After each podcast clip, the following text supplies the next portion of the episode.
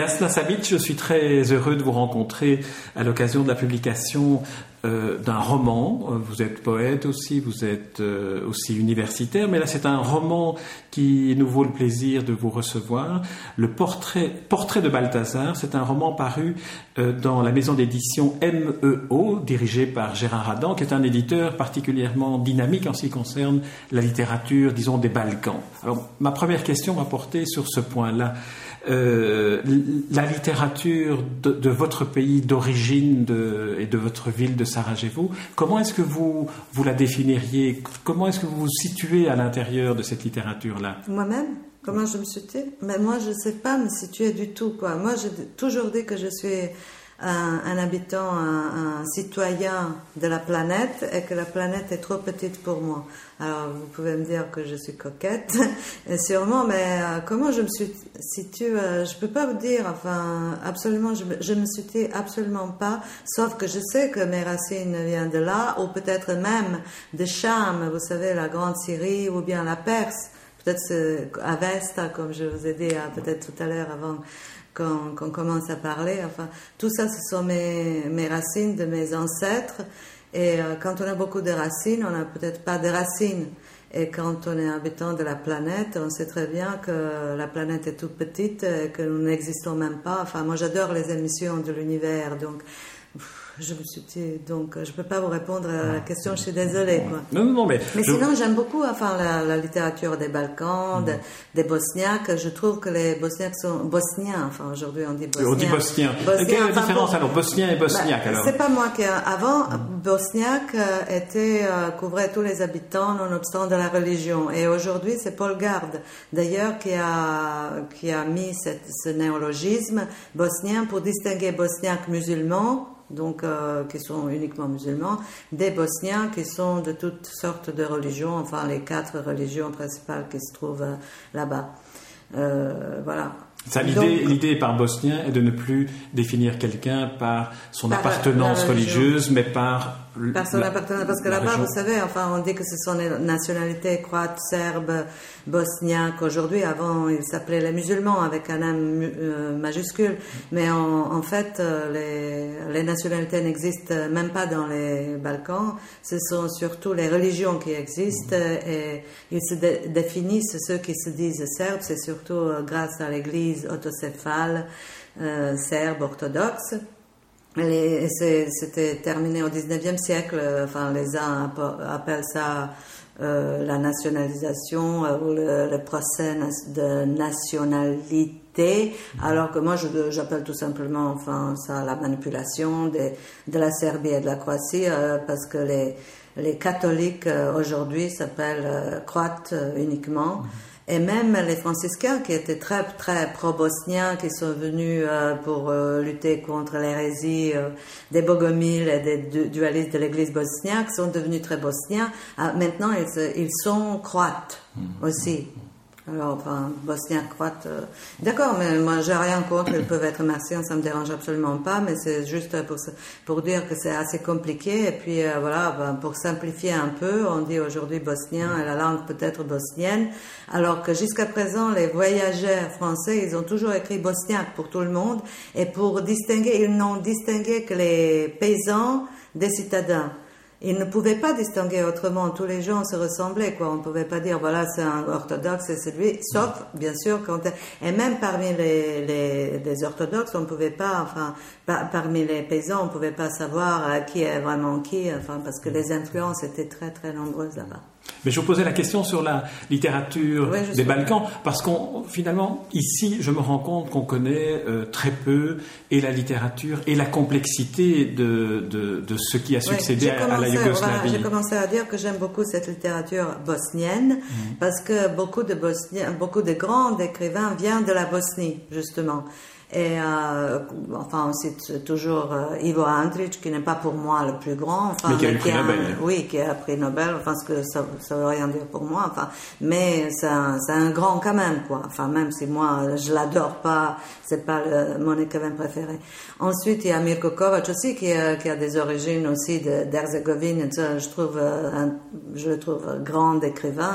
il y a beaucoup de poètes. Il y en a beaucoup, enfin, qui sont, qui sont très, très doués. Même même s'ils n'ont pas vécu après à Sarajevo ou en Bosnie, euh, d'où ils viennent. Mesha Selimovic aussi, euh, c'est un très grand écrivain, quoi, euh, qui est plus ou moins connu en France. Enfin, je peux pas savoir parce que c'est relaté toujours, quoi, qui est connu ou pas. Mais en tout cas, il y a énormément de très très bons écrivains, surtout en Bosnie. Puis après, enfin, dans toute la Yougoslavie, l'ex-Yougoslavie, bien sûr.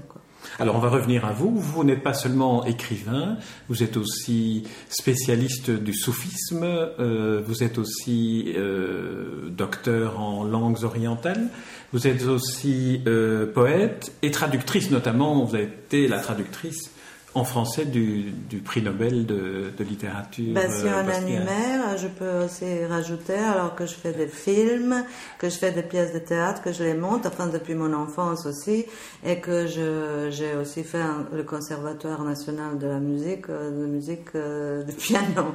Alors, euh, vous êtes universel non seulement dans le monde, mais universel aussi dans le type d'art que, vous, que vous pratiquez. Voilà. Ça, j'appartiens au temps passé, voilà, inexistant.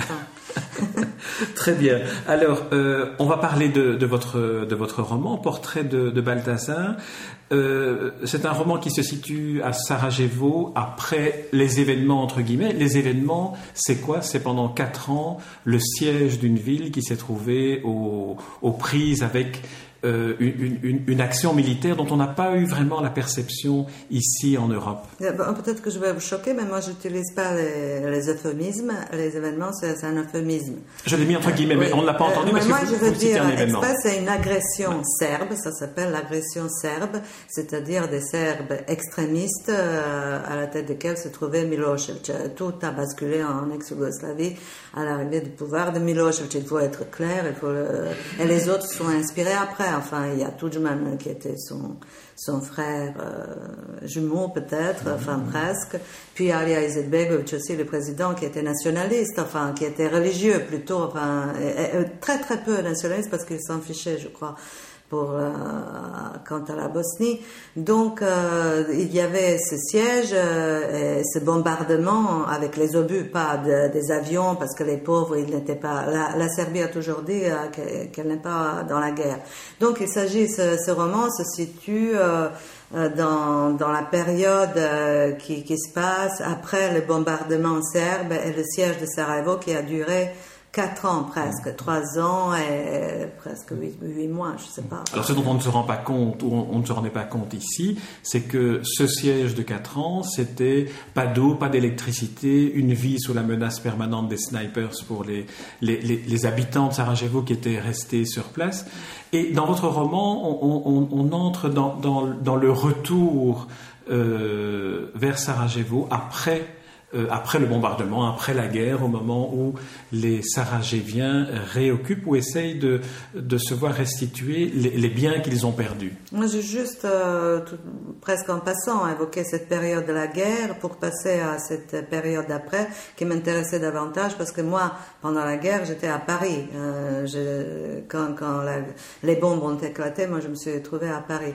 Donc, il y a eu énormément de littérature sur la guerre, tellement de d'écrits et de, textes là-dessus que moi j'étais saturée déjà en le lisant, ça m'intéressait pas. Enfin, bien que les miens, moi je suis allée là-bas voir les miens pendant la guerre. Donc c'est cette période-là qui m'intéressait davantage après. Pourquoi? Parce que tout a changé, bien sûr, quoi. Et rien n'a été réglé. Euh, il n'y a ni vaincu ni, ni, vainqueur dans cette guerre. La situation été gelée. Et puis qu'est-ce qu'on voit? Enfin, on voit les conséquences, que tout est perdant, quoi. Que ce soit les victimes, les bourreaux, et même les occidentaux qui se rendent pas compte de ça par leur ignorance, parce que les occidentaux, c'est-à-dire les grandes puissances, euh, les diplomates, enfin, des grandes puissances disaient souvent, euh, ça va maintenant, c'est bon parce qu'on a on a euh, isolé le génocide. Alors, est-ce qu'on peut isoler le génocide? Parce que c'est le boomerang. Enfin, la planète, comme je, pour moi, et non seulement pour moi, hélas, enfin pour eux aussi, est devenue trop petite. Et on voit très bien que c'est très dangereux. L'arrogance se paye très cher, quoi. Et même si on ne va pas, pour l'instant, ce sont les Sarajeviens, bien la Bosnie qui paye, mais ça va être comme des, des vagues euh, quand on jette une pierre, petite, la moindre petite pierre un caillou dans, dans l'océan, les vagues vont arriver un jour. jusqu'au jusqu'au Alors revenons, revenons au roman. Il y a, il y a, vous avez choisi. Pourquoi, pourquoi d'abord avez-vous choisi de, d'utiliser le roman pour raconter cette période-là plutôt que le documentaire, le théâtre ou la poésie? Parce que j'ai fait aussi des documentaires là-dessus, parce que j'ai fait aussi le théâtre euh, là-dessus, parce que j'aime beaucoup euh, me balader, me promener.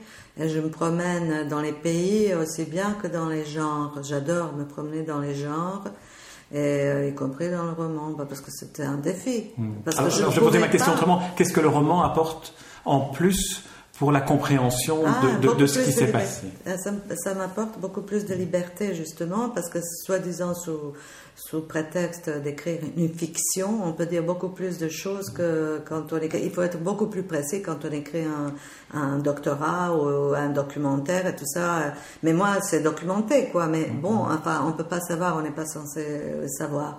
Donc, ça me donne beaucoup plus de. Et puis, euh, les gens, malgré tout, se reconnaissent, même quand, quand, je les invente, entre guillemets, parce que moi, je m'appuie souvent sur, euh, sur la, la maxime de Oscar Wilde qui a dit ça, les gens qui n'ont pas d'imagination inventent. Donc, ce n'est vraiment pas inventé, quoi. J'ai tout vu, hein. C'est une image que je fais, c'est une photographie que j'ai faite. Et donc, ça m'avait donné beaucoup plus de, je, m'étais dit, enfin, je m'étais dit que ça m'a donné beaucoup plus de de liberté, ce genre de liberté, je ne pouvais pas le dire dans les poèmes, alors que j'ai essayé aussi dans les poèmes, dans les mm. poésies. On n'est jamais satisfait de ce qu'on fait, on ne peut jamais dire jusqu'au bout, et ce n'est pas mon dernier roman, et j'espère que j'aurai encore mm. l'occasion de dénoncer la même chose euh, qui s'aggrave de jour en jour, d'une minute à l'autre.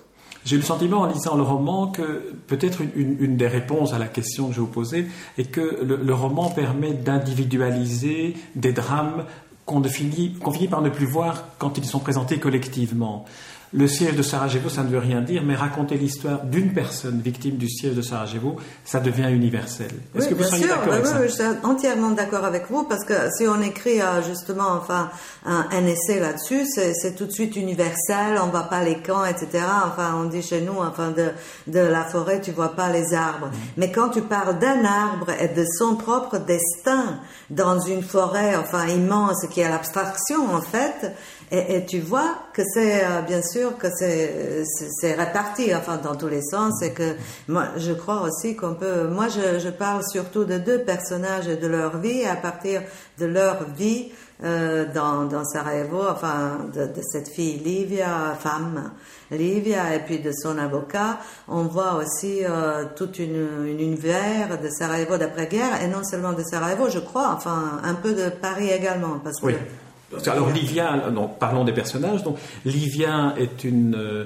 est une femme qui a vécu euh, comme, comme vous, je dirais, le siège de Sarajevo à Paris en étant, en étant en exil. Elle revient et veut récupérer le bail d'un appartement qu'elle qu'elle a. Et elle fait appel, par personne interposée, à un avocat qui, avant de la rencontrer, lit un dossier. On a un livre dans le livre qui est le, le récit de, de Livia. Et les deux personnages vont se rencontrer à, à la fin, dans la deuxième partie beaucoup plus courte de, du roman. Alors, le, ce, schéma-là du, roman, dans le roman, et de personnages qui ne se rencontrent pas, qu'est-ce qu'il apportait pour vous? C'est une manière de, de, mieux montrer les personnes euh, avant qu'elles ne se rencontrent pour les identifier justement, parce que de montrer deux vies différentes qui sont en fait euh, les mêmes. Enfin, ils se ressemblent, cette vie à la fin. L'avocat est resté à Sarajevo et Livia non. Mais, mais malgré tout, enfin, ce sont deux vies euh, qui, vont se rencontrer euh, grâce ou à cause surtout de cette tragédie commune. parce que même si elle a vécu ailleurs, ça ne veut pas dire qu'elle était heureuse. Bon, elle a essayé de se défendre à sa façon, comme chacun à Sarajevo aussi, hein, qui se défendait les femmes. Et il paraît qu'elle se maquillait, que bon, aimait sortir beaucoup plus qu'avant, et puis qu'elles étaient extrêmement libres, mille fois plus libres qu'avant, même grâce au communisme, on a eu cette liberté, que sexuellement, elles étaient complètement libres. Enfin, des hommes hein, qui sont restés là-bas me disaient, ah, on était violés tout le temps, quoi. Enfin, voilà. Et qu'il fallait seulement les repousser. Oui, euh, moi, je peux pas vous répondre exactement parce que moi, je suis donc écrivain et quand j'écris, je ne sais même pas où va m'amener, quoi, mon récit. Parce que moi, c'est comme une boule, c'est comme un, un nuage qui m'emporte, qui m'habite et qu'il faudrait qu'il explose. Alors, je ne sais pas dans quel sens il va exploser donc intuitivement, je cherche. Et pour moi, enfin, après j'ai vu euh, il y a quelques jours aussi un, film où on parle, où, non, c'était pardon, c'était un écrivain japonais moderne que j'ai lu où, il y a deux personnages justement que, et puis à la fin ils se rencontrent. Mais, moi j'ai écrit ça avant, mhm. avant oui, de, non, mais de, de façon, ça. Pas, enfin, c'est pas le fait, seul oui, roman c'est des coïncidences exactes. Enfin, c'est pas original ce que j'ai fait. Bien simplement, ce que je trouvais euh, particulièrement efficace, c'est que les deux personnages euh, euh, euh, Harris Papo, qui est l'avocat, et Livia, qui est la femme peintre, qui, peintre, qui, à Paris pendant qui d'ailleurs donne finalement le titre Portrait de Balthazar. C'est ce portrait qu'elle recopie, qu'elle s'approprie, qu'elle recrée. Ces deux personnages ont vécu différemment le siège de Sarajevo. L'un, l'avocat, était sur place pendant les quatre années du siège, l'autre était parti. Et c'est finalement leurs deux perceptions de ce qui s'est passé qui vont se rencontrer. Et ils vont se rencontrer dans, dans, la même situation et dans la tragédie, la même tragédie, qui est le résultat d'une grande tragédie universelle qui, qui a touché donc euh, non seulement pour moi, enfin non seulement la Bosnie et Sarajevo, mais qui, qui a touché aujourd'hui encore, même si on ne voit pas les conséquences, euh, l'Europe tout entière, quoi.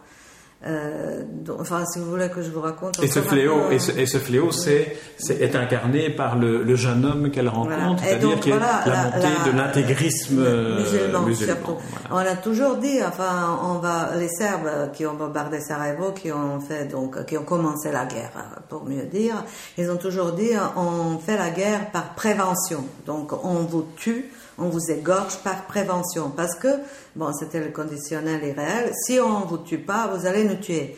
Et vous allez voir ce qui allait se passer, euh, il y aura un intégrisme, etc., des musulmans, hein. nous savons tout ça, bien sûr, oui. On a dit oui, après ça, il y aura toutes sortes d'intégrisme, et non seulement musulmans, bien sûr, il y a la, religion maintenant monte, Dieu monte, et il n'arrête pas de, grandir dans tous les sens. Oui, il y a cet intégrisme euh, terrible qui s'appelle l'intégrisme musulman, le fondamentalisme, le taliban, les salafites ou les wahhabites. Euh, ce sont de plus en plus euh, des musulmans de plus en plus extrêmes, extrémistes qui sont aussi manipulés parce qu'on leur dit euh, que s'ils meurent pour leur cause, tout de suite ils iraient au paradis. Et là, il y a 70, ni moins ni, plus, de houris euh, vierges qui les attendent, qui vont agiter leur, euh, qui sont aux cheveux noirs avec des yeux noirs et qui vont agiter leur éventail pour les, et ils vont manger enfin toutes sortes de, de, de fruits qu'ils n'ont jamais mangé, etc., etc. donc à 70 euh, fruits qui les entendent, euh, mais ils euh, donc ils ils luttent, ils combattent, mm-hmm. ils combattent l'Occident en tuant les innocents mm-hmm. encore euh, et en se tuant lui-même, eux-mêmes, parce que eux-mêmes aussi sont euh, la victime et les victimes de cette mm-hmm. barbarie, la nouvelle barbarie de cet intégrisme. Donc c'est une conséquence. On peut dire voilà, c'est à cause de la guerre, à cause de, des Serbes, à cause de, du siège, à cause de cette tragédie à cause de cette barbarie euh, pire que moyenâgeux peut-être, etc. Mais on ne peut pas pardonner non plus parce que c'est eux maintenant qui sont devenus presque euh, le maître de la planète. Enfin, ils règnent en, en maître pratiquement. Enfin, ils font peur. Ils s'appellent les intégristes et tout ça. Et la plupart des, musulmans ne sont toujours pas d'accord avec ça, mais il devient de plus en plus puissant. Oui, il faut bien préciser qu'ici on parle des intégristes parce qu'on fait trop souvent l'amalgame entre musulmans et intégristes euh, musulmans, islamistes, et, l'amalgame ne, doit pas être fait là plus qu'ailleurs. Mais euh, dans, votre, euh, dans, les deux personnages que, que, vous avez mis en, mis en place dans le roman, Livia et Aris Papo, on voit aussi d'une certaine manière une, pas une nostalgie, mais une évocation de ce qui a précédé cette situation-là, c'est-à-dire une période où c'était une autre dictature qui s'était installée, qui a été d'une pointe de fer qui s'est imposée sur tous les pays de la région et qui constituait la Yougoslavie d'après-guerre.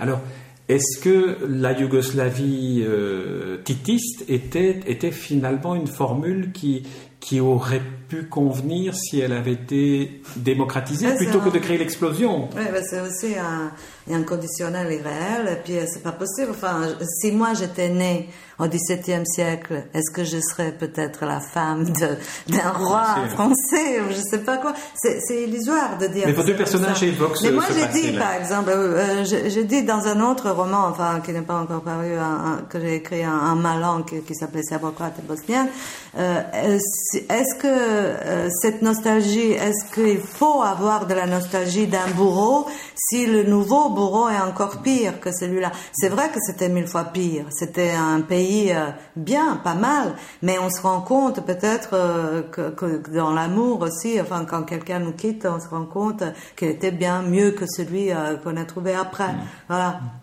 C'est la même chose. Oui, les gens ont la nostalgie, alors que la plupart se moquaient du communisme. Mm. C'était quand même le, régime totalitaire. Et c'est aussi la conséquence, l'une des conséquences de, ce régime-là, totalitaire. Tito aurait dû peut-être euh, laisser un peu plus de, liberté. Mais on se rend compte en même temps que tous ceux qui étaient emprisonnés, qui étaient arrêtés dans les prisons, que Tito avait arrêtés, enfin le régime de Tito et ses collaborateurs, euh, étaient nationalistes et sont devenus bourreaux après.